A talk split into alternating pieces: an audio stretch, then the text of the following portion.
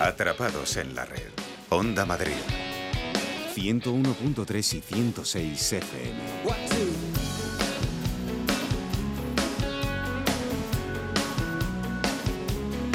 Están escuchando una redifusión del programa Atrapados en la Red.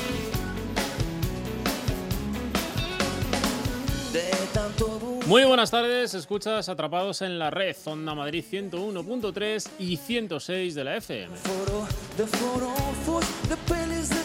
En la realización, controlando todos los aspectos técnicos, Placio Arribas. Os habla Alberto Burguillo en nombre de todo el equipo de Atrapados en la Red.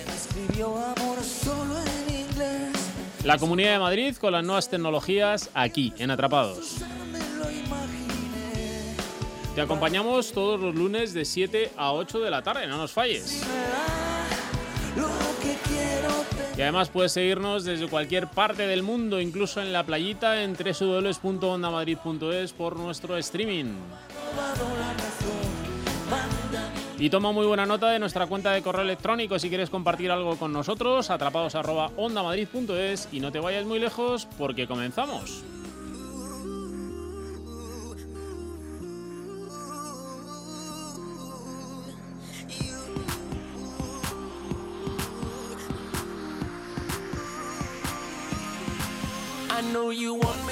Bueno, pues no os apartéis de la sintonía de Onda Madrid en la próxima hora, no os apartéis nunca, pero en la próxima hora si queréis eh, escuchar noticias importantes relacionadas con el mundo de la tecnología, pues tenéis vuestra cita como todos los lunes aquí en Atrapados en la Red. Y es que hoy, entre otras cosas, vamos a hablar de cómo podemos protegernos del ciberacoso, que pueden hacer las famosos, los, las personas relevantes y en general todos sus allegados para prevenir esos acosos que realizan los ciberacosadores. Y hoy tenemos en Atrapados en la Red una experta que nos va a hablar de todo ello, que se llama Marta Ciruelos del Wison.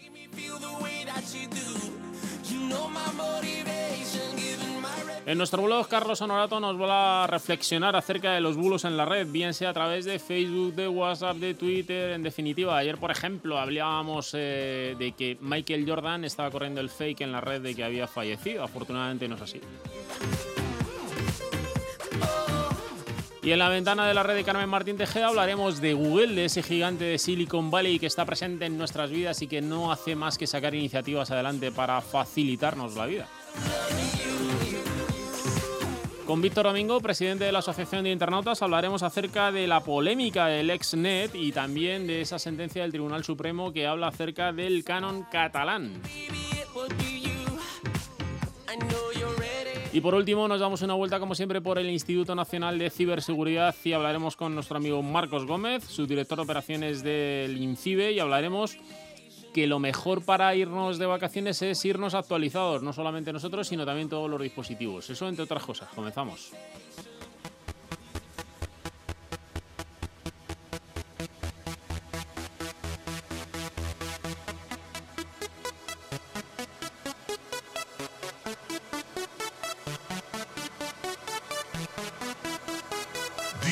International.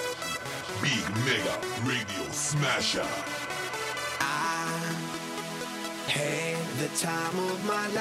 Bueno, pues lo anticipaba en el sumario como tema de arranque atrapados en, en, la red en el día de hoy. Y es que yo creo que nos puede pasar a todos, no solamente a los famosos, sino también a cualquier persona que tenga presencia en redes y que finalmente pueda ser ciberacosada. Y hoy hemos eh, contactado con Always On y vamos a tener una charla con Marta Ciruelos, que es experta en protección digital de Always On. Muy buenas tardes, Marta. Hola, buenas tardes. Bueno, pues eh, hoy vamos a hablar de cómo protegernos del ciberacoso y supongo que en primer término y, por relevancia, ¿no? Eh, sobre todo los famosos son los que están más expuestos, ¿no? Sí, al final, bueno, son personajes públicos y por lo tanto son víctimas de de más gente en las redes.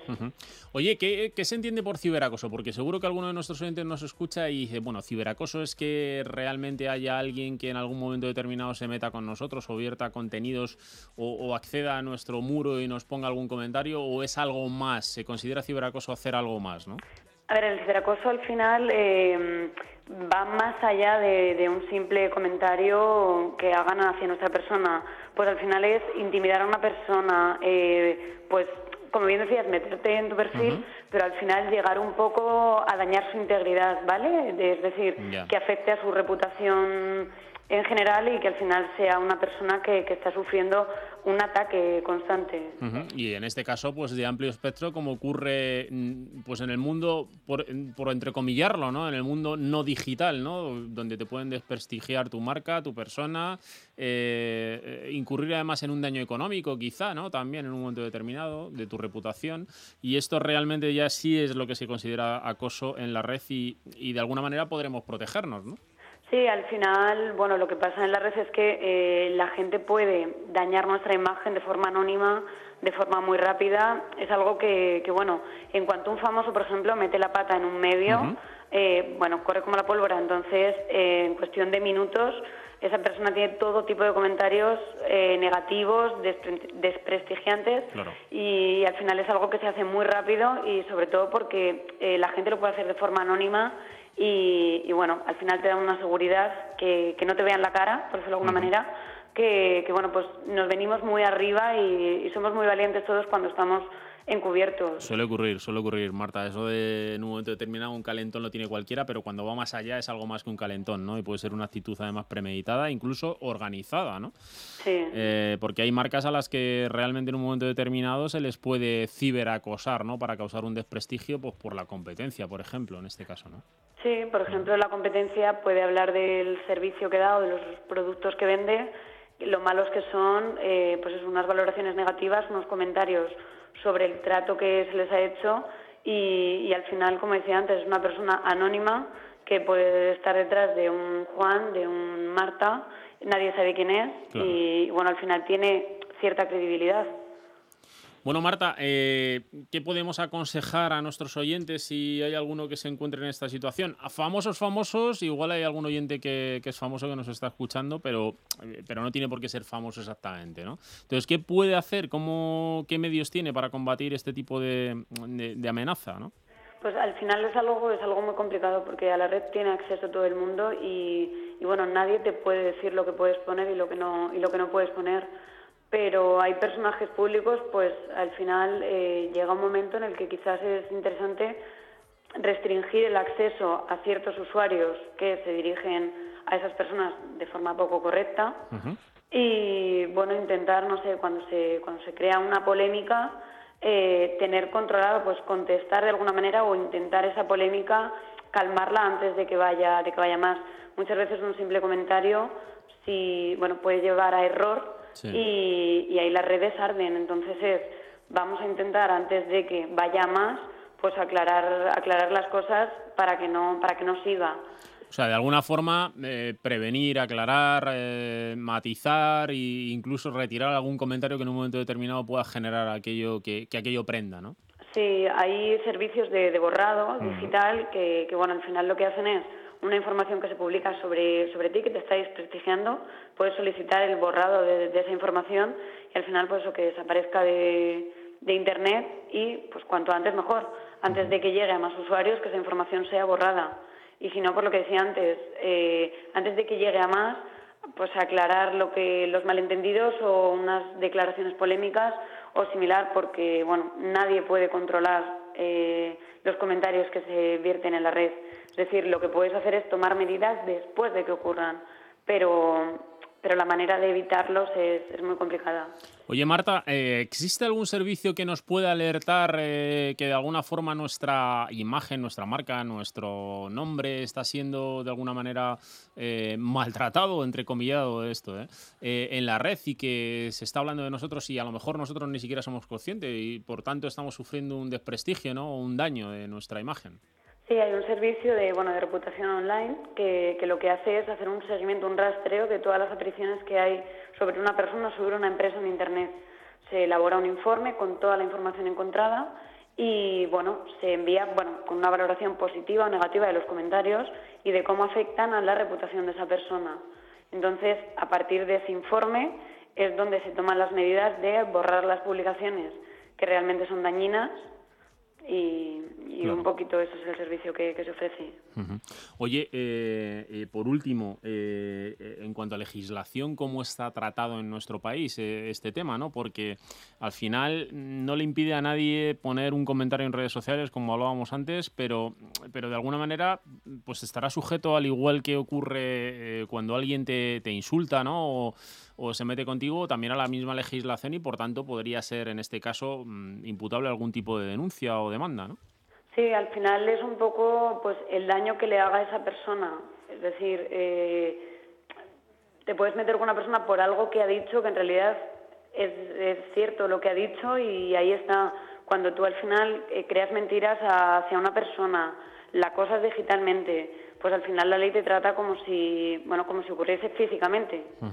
Es decir, hay muchos, todavía muchas cosas por cubrir, porque bueno, en lo digital al final estamos evolucionando, evolucionando cada día y, bueno, cada vez hay más acceso a todo el mundo, cada vez hay más maneras de, crear este tipo de, acoso, entonces todavía no hay algo que, lo legisle 100%. Pero sí que cuando ocurre un delito o, se trata de un, de un daño eh, reputacional grave, sí que la ley, la ley protege, vamos, actúa con a favor vamos, de la persona que... O sea, que en este caso, Marta, lo que nos recomiendas es no solamente solicitar la retirada de los comentarios, sino también tomar las pruebas oportunas e interponer una denuncia por si correspondiese en ese caso, pues tomar algún tipo de acciones posteriores a nivel de jurisprudencia, ¿no?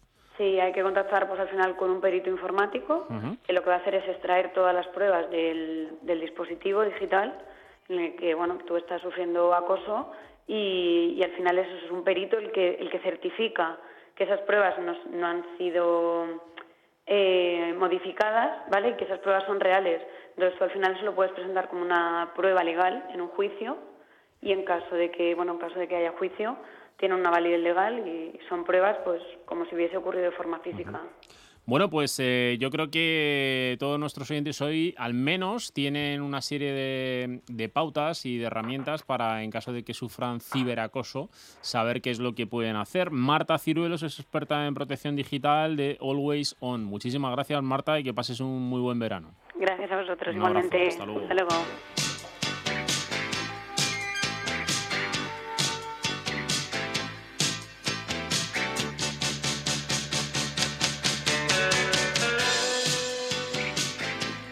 Bueno, pues se han acabado los bulos o no. Eso es lo que nos va a contar Carlos en su blog y es que este fin de semana hemos tenido fakes en redes sociales al respecto de algún famosillo. Adelante, Carlos.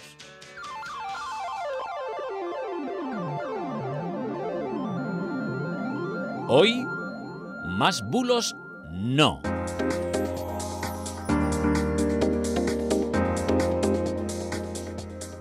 No hace falta que sean nuevos, que va. En los grupos de WhatsApp y en los muros de Facebook encontramos una y otra vez las mismas mentiras, una y mil veces repetidas. Desde el atentado terrorista inminente, pasando por el secuestrador en las inmediaciones de un colegio. Y es que a mí ya me empieza a cansar lo de los llaveros rastreadores, que sí, lo has oído seguro. Eso del llavero rastreador que regalan en algunos centros comerciales y que tiene un chip que permite a los delincuentes seguir a sus víctimas y atracarlas en su casa. Es mentira. ¿Y qué me dices del bulo de las botellas de agua explosivas? Sí, hombre, eso de que si ves una botella de agua en el suelo no la toques porque contiene papel de aluminio y sosa cáustica y al moverla puede explotar. Madre mía. Una pista para pillar que nos la están colando es, por ejemplo, que los bulos tienen una característica común. Suelen estar redactados de la manera más atemporal posible, aparte, eso sí, también de un español un tanto peculiar. Lo que se repite en estas mentiras cibernéticas es lo de no poner fechas. ¿Qué consiguen? Pues que dure lo más posible el bulo.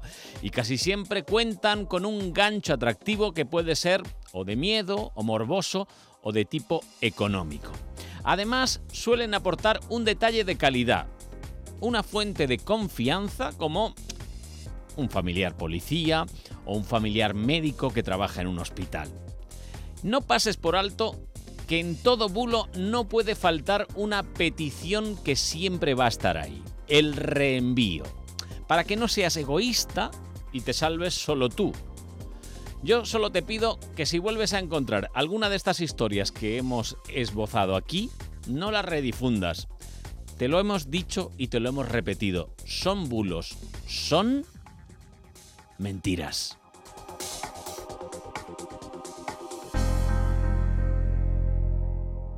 ...101.3 y 106 FM. Para dirigir dudas, experiencias o denuncias al programa, nuestra dirección de correo electrónico es atrapados@ondamadrid.es. de mi corazón.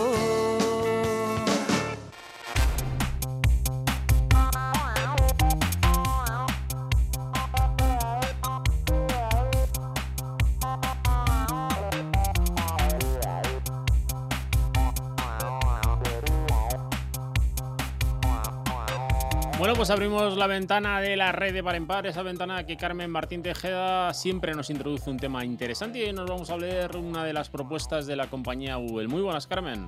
Muy buenas, Alberto.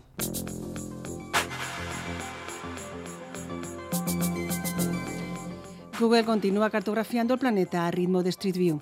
Cuando puede, lo hace con el ya mundialmente conocido coche de Google. Y cuando no puede, porque el camino se lo impide, con la mochila Trekker, que es así que llega hasta los rincones más recónditos del mundo.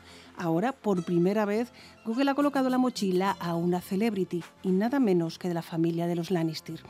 Vicky Campetela es portavoz de Google España. Una colaboración con una celebridad, con Nicolás Coster-Waldau, que además de ser embajador de buena voluntad de Naciones Unidas, es eh, Jaime Lannister en Juego de Tronos. Eh, con Nicolás recorrimos los paisajes de Groenlandia, eh, pequeños pueblos, fuentes termales, icebergs, fiordos. Google ha puesto a Lannister a trabajar por una buena causa. Se trata de concienciar a la población sobre el cambio climático por medio del Street View.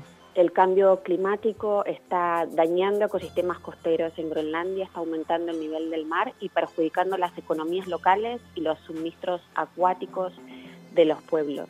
Para Nicolás, Groenlandia es su segundo hogar, entonces cuando lo visitamos y le hicimos esta propuesta, se animó mucho.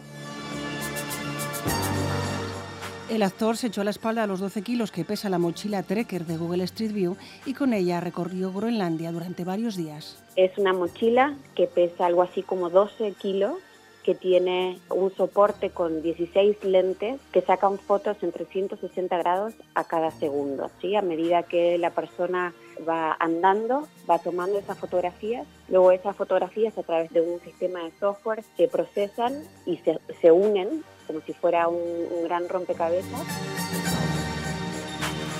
Es la misma mochila que ha recorrido ya tantos y tantos kilómetros y tantos y tantos paisajes diferentes por todo el planeta. Ahora en Groenlandia y a hombros de un Lannister ha añadido más kilómetros a su currículum para que todo el mundo pueda ser testigo de cómo el cambio climático está afectando a una de las zonas más delicadas y más bellas del planeta.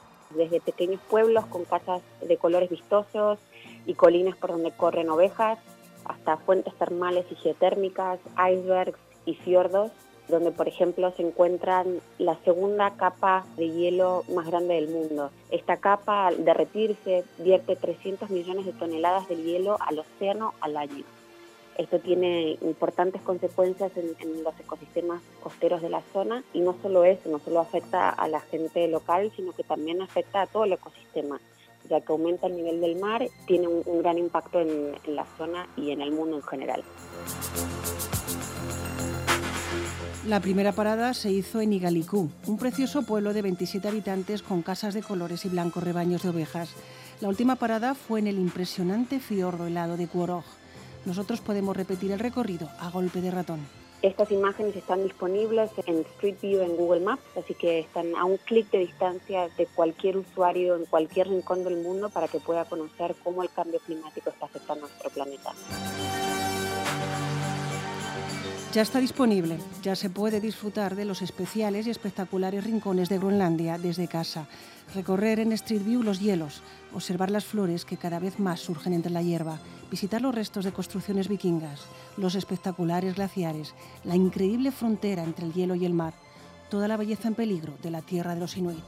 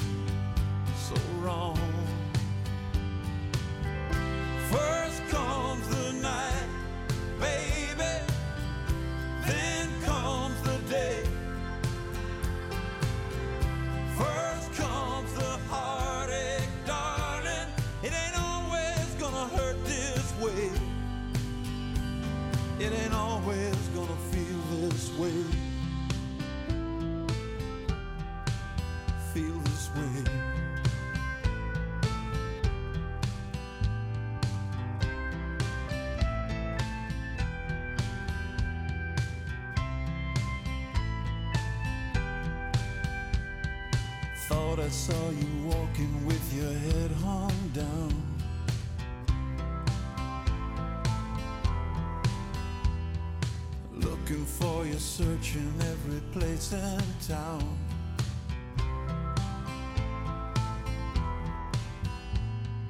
Close my eyes, it's rain, it makes me think of you.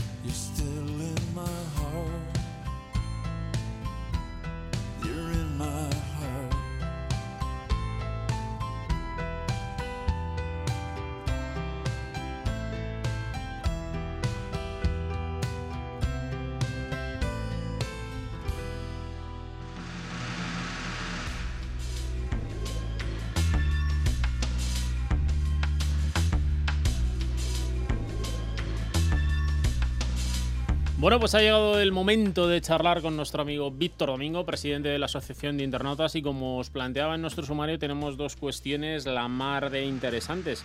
Muy buenas tardes, Víctor.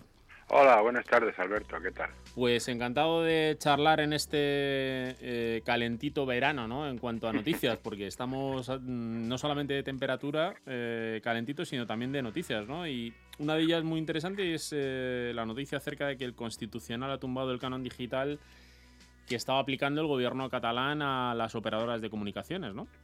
Efectivamente, sí. El, el, la- el Parlamento catalán llegó, tomó una decisión el año pasado para a, aplicar un canon digital sobre, sobre las operadoras telefónicas, sobre las líneas de ADSL.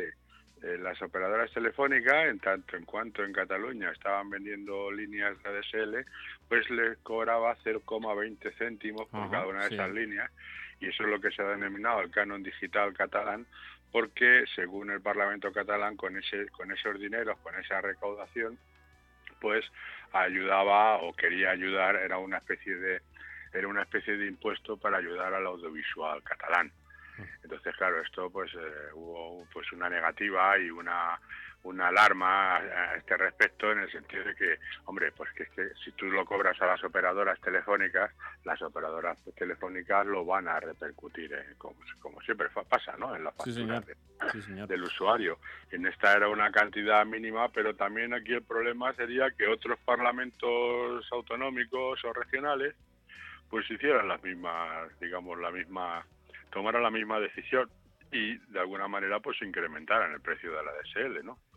Y esto el tribunal, el Tribunal Supremo pues ha dicho esta semana pasada que no, que esto lo ha tumbado, ha dicho que esto no lo ha anulado e incluso le obliga a la a la Generalitat de Cataluña a devolver pues 34 millones de euros, que ya es lo que habían recaudado en este concepto, a las distintas operadoras por este por este canon digital. Entonces, bueno, pues es una, yo creo que es una noticia interesante porque eh, nos estamos acostumbrando a cargar canos digitales en, en, bueno, en este caso a las operadoras telefónicas, ¿no? Bueno, pero, Pero- veríamos a ver al final, como tú decías, quién, quién acababa eh, pagando esta repercusión del precio, ¿no? Claro, es que ha sido, han sido 34 millones de euros y eso es como, ellos, así es como lo miden las operadoras. Las operadoras no miden de 0,2 en 0,2, Sí, miden el, el- el total de lo que están pagando y eso le supone pues una resta a sus beneficios o, su, o a sus márgenes de producción que, el- que no cabe duda que esto si no llega a salir así pues lo iban a incrementar en, el, en la factura de todos los usuarios y no solamente de los usuarios catalanes porque date cuenta que Vodafone, Orange, Telefónica, bueno, todas las operadoras no solamente están operando en Cataluña, ¿no? Porque esto de que se opera en Cataluña, en Murcia, en Madrid, no, no, es, es a nivel general, ¿no? Sí, señor. Y entonces ese dinero les va a la- a la- al capítulo general de, de gastos, ¿no? ¿Qué va a pasar con, Víctor, qué va a pasar con esos treinta y tantos millones que ya se han recaudado? Bueno, pues eso lo tienen que devolver, lo tienen que devolver a las distintas operadoras. Eso es lo que ha dicho, porque además el, el fallo ha sido con efecto retroactivo. Otra cosa es eh, la manera en que se devuelva o cómo, cómo lo hagan, pero claro, como estos de la Generalitat hacen lo que les da la gana, pues yo, yo no sé si atenderán. Por lo menos eh, han tirado abajo ese canon y ya ese canon no lo van a tener que, o ya no lo pueden seguir cobrando, ¿no? y sobre todo, y lo que es más importante para el conjunto de los usuarios españoles es que esto va a impedir que otro parlamento, otra otra asamblea de comunidad autónoma, pues vaya por el mismo camino. Claro. Eso, eso yo creo que es la, la buena noticia. ¿no? Bueno, pues eh, ahí está la noticia. Eh, al final la Generalitat tiene que devolver el canon que ha, que ha venido aplicando a las operadoras de comunicaciones durante este tiempo y es un dinerito, como decía Víctor, cerca de o alrededor de treinta y tantos millones de euros. 34 millones. de 34 para ser exactos, a 0,25 que le pagaba, que cobraban en una cuota fija al mes por cada uno de los contratos de conexión que se suscribían en territorio catalán.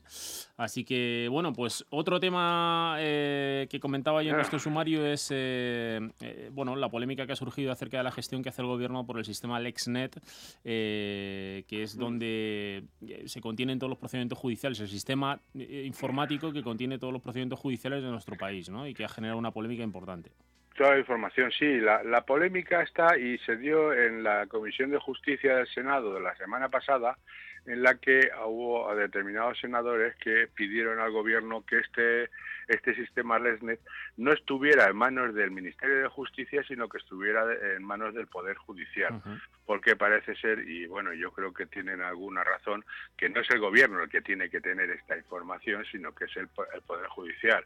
Es la separación de poderes, ¿no?, entre el Ejecutivo y el Legislativo. Está bien que el ESNE funcione, que funcione bien, porque bueno, está teniendo algún tipo de problemas, pero que toda esa información que es referente a los juicios, a los procuradores, a los jueces, a los a los que están bueno a los que están siendo juzgados, a los Sí. testigos, todo este, este tipo de información, pues sea una información que tenga la titularidad del poder judicial y no el gobierno. Porque no solamente por este gobierno, sino por incluso cualquier otro que pueda tener acceso pues a toda una información que no les compete en absoluto. Y este debate se dio la semana pasada en el Senado, se ha dejado abierto y cuando, como esto ahora va a ir al Congreso de los Diputados, pues se va a volver a discutir sobre este asunto.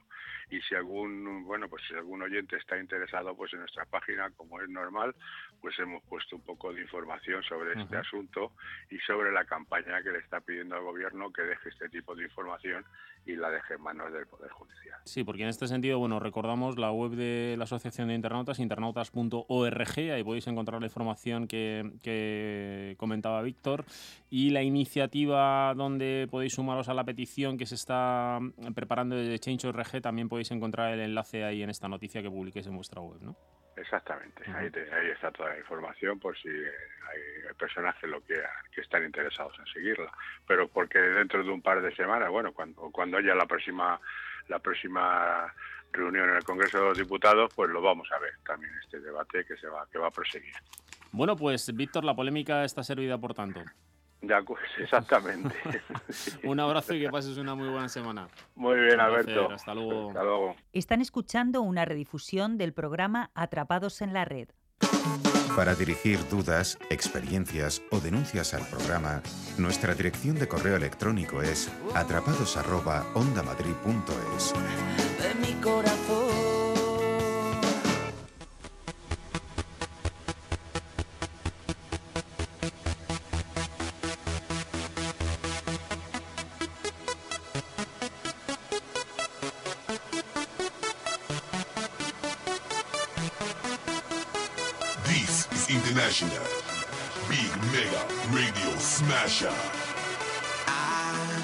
Bueno, pues lo anticipábamos en nuestro sumario, es que la revolución digital, las mejoras en los dispositivos que consumimos día a día, también la red, eh, gracias a la calidad del servicio que desde cualquier parte prácticamente ofrecen conectividad, una muy buena calidad, pues hace que los eh, aspectos necesarios para desarrollarnos tecnológicamente en el día a día pues vayan evolucionando. En este caso hay diferentes servicios orientados al ocio en el que poco a poco van teniendo más penetración entre todos los usuarios de la red y de los que hay que pues mantenerse perfectamente informados para no tener ningún disgusto y jugar de forma segura en los portales de juegos online. Hoy hemos eh, contactado con Claudia Gianmarini, directora de marketing y comunicación en Ventura 24, donde vamos a hablar acerca de cuáles deben ser eh, las pautas más importantes que hemos de seguir cuando jugamos a este tipo de, de juegos online. Mm, muy buenas tardes, Claudia, ¿cómo estamos? Buenas tardes, muy bien. Bueno, pues un placer tenerte en la sintonía de Onda Madrid. Seguro que muchos oyentes en el día de hoy eh, pues van a agradecer esta charla que vamos a tener contigo, sobre todo cuando el objetivo en este caso es qué debemos tener en cuenta para que esto de jugar online sea algo seguro ¿no? y no corramos riesgos. Claro, y para ganar los 139 millones de euros que están para el sorteo de mañana de Euromillones. Y entonces creo que van a Mm, estar eso- eso interesados. apetece. Yo me voy a tomar buena nota al respecto de todo lo que nos Claro. porque son unos pocos euros. Yo no los gano en una tarde, ¿eh, Claudia. Eh, los 139 no, millones. ni No yo, gano. nadie, creo. bueno, alguien a lo seguro. mejor sí, pero... Sí, seguro. Bueno, pues eh, además hace poquito hemos tenido, hemos celebrado el Día de Internet, una semana grande con diferentes eventos y, y no puede, bueno, eh, también incidentes de seguridad, el WannaCry, no sé, tenemos a la comunidad internauta un poco revolucionada, así que yo creo que estas pautas que nos vas a dar nos van a venir muy bien a todos. Claro, eh, nosotros justo para celebrar el Día de Internet hemos querido eh, compartir con el público esta guía eh, redactada eh, en colaboración con Confianza Online, que es, un es una asociación, una tercera parte que hace auditoría a las páginas web y con la que colaboramos y que nos ha hecho una auditoría también para decir que eh, gestionar la compra de lotería en Ventura 24 es seguro. Eh, y entonces hemos querido ofrecer a los usuarios estas pautas para que puedan sentirse seguros a la hora de gestionar la compra de lotería por internet, porque hoy eh, hoy en día eh, todos los servicios se van siempre más gestionando por Internet y el juego eh, es uno de estos. Claro que sí. Eh, el juego, además, eh, que está muy asociado pues a los eventos deportivos también, que últimamente están teniendo mucha explosión, y, también la publicidad que nos invade, pues invitándonos a jugar de, online, ¿no? Y, y está teniendo mucho tirón porque desde caras reconocidas por todo el público son los que hacen las campañas de marketing de estas compañías, con lo cual son muy atractivas y preocupa que sean los chavales los que se inician en este tipo de juegos, ¿no? Muy rápido. Claro, en este caso, yo en nuestra web gestionamos productos de lotería apuestas del. Estado y no de apuestas deportivas. El producto más deportivo es la quiniela. Claro. Pero sí, por ejemplo, esta es una de las condiciones que también hay que mirar cuando se eh, juega online. Por ejemplo, si hay limitaciones y siempre tienen que haber porque los menores de, de edad no pueden jugar online. Claro que sí. Eh, luego hay muchas otras indicaciones que damos en nuestra guía, por ejemplo, los de comprobar los datos de la empresa, que siempre tienen que estar visibles, por ejemplo, en las condiciones generales de compra. Eh, además, tienen, el usuario tiene que informarse sobre el producto que está, está comprando, como por ejemplo el precio, eh, lo que digamos las apuestas que, que está comprando, eh, el, em, la información, eh, cómo la empresa gestiona la información sobre la privacidad, sobre sus datos y, y luego muy importante la, eh, cómo eh, se gestiona el, el cobro de los premios. Sí, porque, eso es importante también, ¿no? A El ver, saber. porque eh, se juega para ganar. Mm, evidentemente.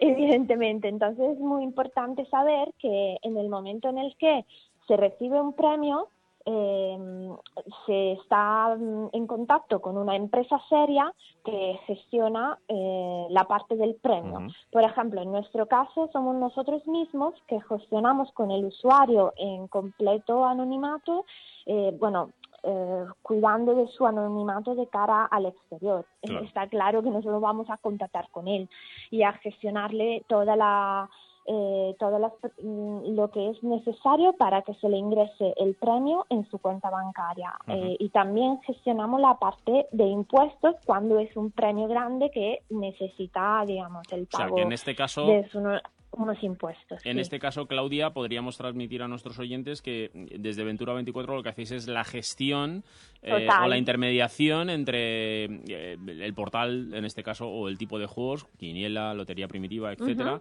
y el usuario final para que haya pues una confortabilidad de este último a la hora de recibir los premios que, que cosecha, ¿no?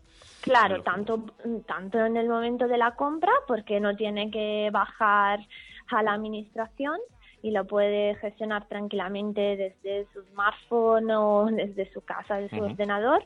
Y también la parte luego del cobro del premio, que es una Claro. parte muy, muy importante. Y además otra indicación que voy a dar a todos los eh, oyentes es Sí. muy importante que no eh, que no se dejen atrapar para esos emails que se llaman que mandan con una técnica llamada phishing Sí. donde te anuncian que has ganado un premio. Entonces es muy importante que un usuario, si sabe que no ha jugado a la lotería, no puede recibir un email que le diga que ha ganado un premio. Efectivamente. Exactamente. Lo, lo curioso es que todavía seguimos cayendo, ¿no, Claudia? en ese tipo de Exacto, es que se sigue Mm. cayendo en ese tipo de, de, de trampas, eh, digamos. Mm, Esto Porque de la luego, ingeniería social es lo que tiene, que al final trabajan con, con la cabeza de uno, ¿no? Sí. Y la tecnología y poco puede hacer en muchos de los casos. claro, y en estos casos luego te piden datos personales eh, para mm, luego hacer sus acciones delictivas, pero lo que nosotros siempre aconsejamos es de no de, de no contestar con datos personales a esos tipos de, de email y de tener cuidado en ese caso. Oye, eh, nos has advertido acerca de los peligros de, bueno, pues de esas falsas notificaciones de una recepción de un premio, por ejemplo, de que hemos obtenido un premio y demás. Pero eh, danos alguna pista al respecto de, de qué nos debe hacer desconfiar de un portal que nos ofrece participar en algún tipo de juego online y que realmente no debe resultar sospechoso, ¿no? Bueno, eh, es sospechoso cuando no se pueden encontrar en la página web los datos de la empresa. Cuando no se encuentra, por ejemplo, una dirección física a, la, a la cual te puedes luego dirigir o un número de teléfono. Cuando no hay un servicio de atención al cliente, como lo que tenemos aquí en Ventura 24, que hay un servicio de atención al cliente en horario laboral y donde se puede llamar, llama- eh, hablar con personas que te atienden y resuelven tu- tus dudas o, o problemas que puedas haber tenido. Y que en este caso, además, Claudia, no viene a ser eh, lo que haríamos en cualquier otra relación en, el, en nuestra vida mm, social, ¿no? Y es si vamos a comprar un producto, pues saber eh, que estamos atendiendo un- a un domicilio donde nos están vendiendo un producto, pues lo mismo en el mundo de la red, ¿no? Y es que al Exacto. final, pues mirar las condiciones legales, las Sí. condiciones generales de compra, eh, los datos del CIF, de la dirección, del email, del teléfono, todo esto que tú nos indicas que parece básico, pero que al final muchas veces no hacemos, ¿no? No, que efectivamente muchas veces no, no se hace y, y a lo mejor no se, no se piensa que aunque sea una empresa online, tiene que tener todas estas características para cumplir con la ley. Ujú. Oye, eh, al respecto, supongo que también habrá eh, dudas o algún tipo de problema cuando ya tenemos usuarios, somos parte de la plataforma, jugamos habitualmente, pero luego llegan la hora de identificar las ofertas o promociones concretas de última hora y también mm, eh, las devoluciones, ¿no? Cómo gestionar, eh, aunque no son susceptibles este tipo de devoluciones, pero también debería haber alguna política, ¿no? O algún tipo de Claro. seguimiento. Claro, por ejemplo, hay una política de cancelación de, eh, de jugadas antes de la realización del sorteo. Eh, entonces, hay que averiguar todas estas condiciones que la web tiene que tener a disposición del usuario en el momento en el que la quiera consultar. Y si no se encuentran todas estas informaciones, hay que dudar. Claro. Oye, eh, al respecto de, confianza, ¿no? Eh, hay veces que las empresas, eh, como la vuestra en este caso, ¿no? Pues se adhieren a, sellos de calidad, a alguien que garantiza realmente pues, que se cumplen una serie de buenas prácticas o, o- normativas, etcétera, ¿no? ¿cómo, cómo debemos advertir o aconsejar a nuestros usuarios, en este caso a nuestros oyentes, para que sigan ese tipo de sellos que va dejando pues, pues este concepto de confianza online, ¿no?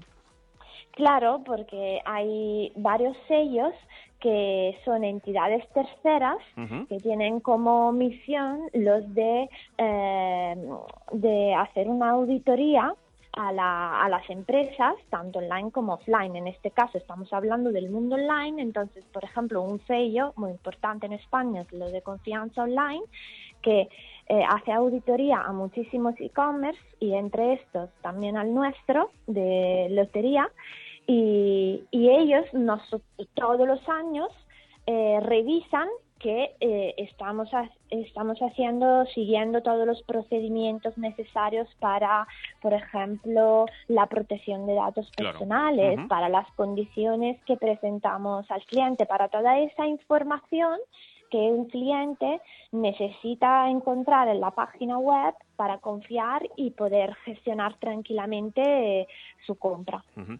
Bueno, Claudia, ya para finalizar, lo único decirte que yo me he tomado muy buena nota de todos estos puntos, de todos tus consejos, que voy a participar a muerte en esos mm, 139 millones de euros que dices que están por ahí en un sorteo y que a ver si, bueno, si tú tienes algún dato más, me lo cuentas y lo repartimos el premio. No, sea. ese no lo tengo, lo siento. Me lo Si imaginaba. no, lo hubiera ganado yo. Me, me lo imaginaba. Bueno, pues ha sido un placer, muchísimas gracias, porque yo creo que a partir de hoy muchos de nuestros oyentes y yo mismo eh, voy a jugar de forma mucho más segura.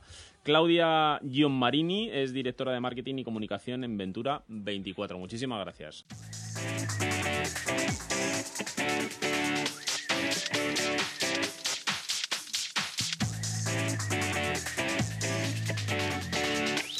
Bueno amigos, pues ha llegado el momento de darse una vuelta por el Instituto Nacional de Ciberseguridad, por el INCIBE, para charlar eh, con nuestro amigo Marcos Gómez, su director de servicios de ciber- ciberseguridad del INCIBE. Marcos, muy buenas tardes. Muy buenas tardes. Bueno, duro golpe el que ha recibido esta semanita la Deep Web, ¿no? Porque se han desmantelado dos de las mayores webs del mercado negro, ¿no? Sí, sí, efectivamente, efectivamente, estamos hablando de una operación que ha sido dirigida por Europol y por el FBI. Han colaborado también otras agencias policiales de otros eh, países, porque como sabemos, la Deep Web está igual de distribuida o más que Internet, y han detenido a varios implicados en dos eh, mercados criminales de esta web oscura, de la Dark Web, que son ni más ni menos que Alpha Bay y. Hansa Market, donde se están produ- eh, produciendo ventas de productos ilegales tales como, atención, eh, programas informáticos dedicados a la ciberdelincuencia, como algunos de los que hemos visto con el caso, por ejemplo, de WannaCry, que os sonará, Sí, pero claro. también se venden, eh, como si fuera un supermercado, drogas, armas y otro tipo de, de, bueno pues de elementos que pueden producir algún tipo de actividad maliciosa fuera de la red habitual y es que el, administra- el administrador del, portal Alphabet, por ejemplo, Alexandre Caces, que es un canadiense de 26 años que residía, atención, en Tailandia, ha sido detenido y ha puesto eh, ha sido puesto en custodia a la policía tailandesa, quien presu- presuntamente eh, pues ha dicho que parece que se ha suicidado, o sea que algo había ahí. Fijaros que mía. Alphabet alcanzó más de 200.000 usuarios y había más de 40.000 vendedores, eh, eh, bueno, pues produciendo transacciones de productos ilegales que podrían rondar, atención, el billón de dólares en, eh, en Bitcoin y en otras criptomonedas que, como sabéis, pues últimamente son la moneda que utilizan estos eh, cibercriminales para moverse dentro del mercado negro. Ha sido un duro golpe para estas, eh, eh, estos portales de venta de productos ilegales en Internet. Hay más, pero desde luego eh, esto no, no, no estaba contemplado, que parece que esta D-Web y las redes anónimas son sitios, son sitios en los cuales se pueden ocultar y que al final pues Europol, FBI y otras agencias policiales han dado al traste con estas dos, estos dos mercados criminales, que es una muy buena noticia. Sí, señor. Muy, muy buena noticia. Oye, nos vamos de vacaciones, algunos Sí. ¿eh? se van de vacaciones, pero eh, es mucho más seguro llevarte todos los dispositivos actualizados debidamente, ¿no?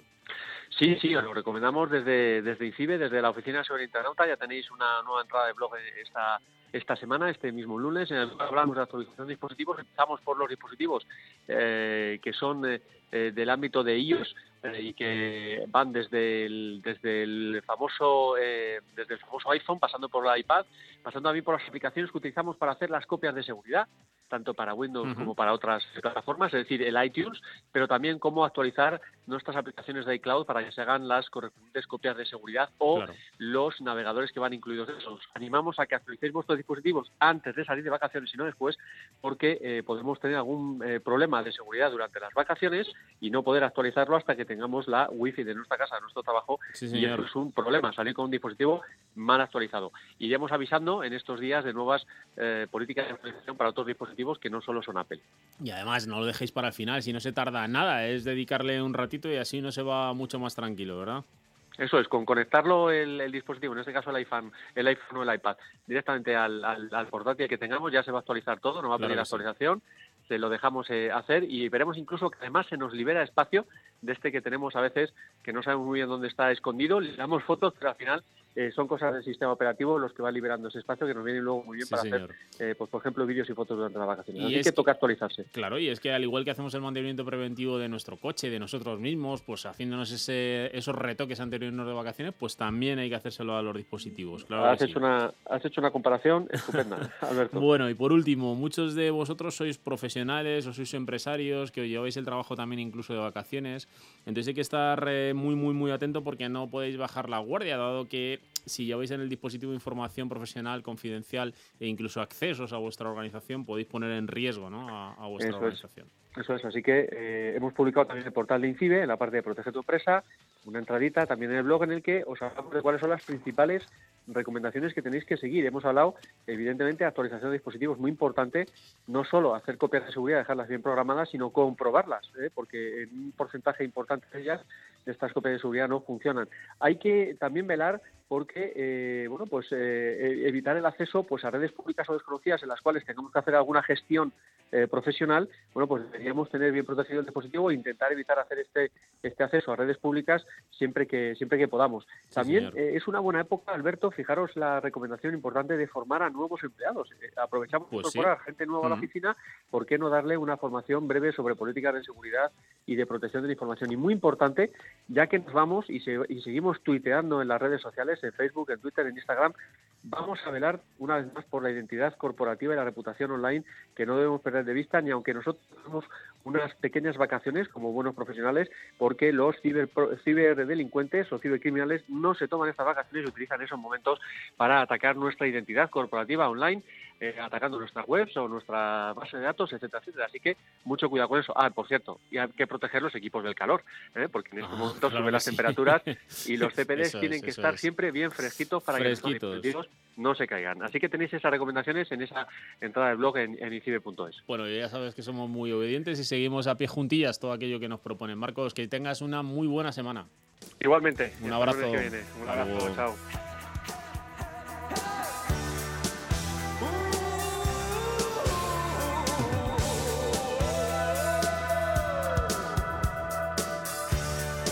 Bueno amigos, pues hemos llegado al final. Si os hemos entretenido, objetivo cumplido. Ya sabéis que el próximo lunes estamos aquí, fieles a nuestra cita a las 7 de la tarde. Pasamos lista, así que ya sabéis, nos podéis borrar. En la realización ha estado como siempre Plácido Arribas. Recibo un saludo de Alberto Burguillo en nombre de todo el equipo de Atrapados en la Red. Que paséis una muy buena semana. Hasta el lunes.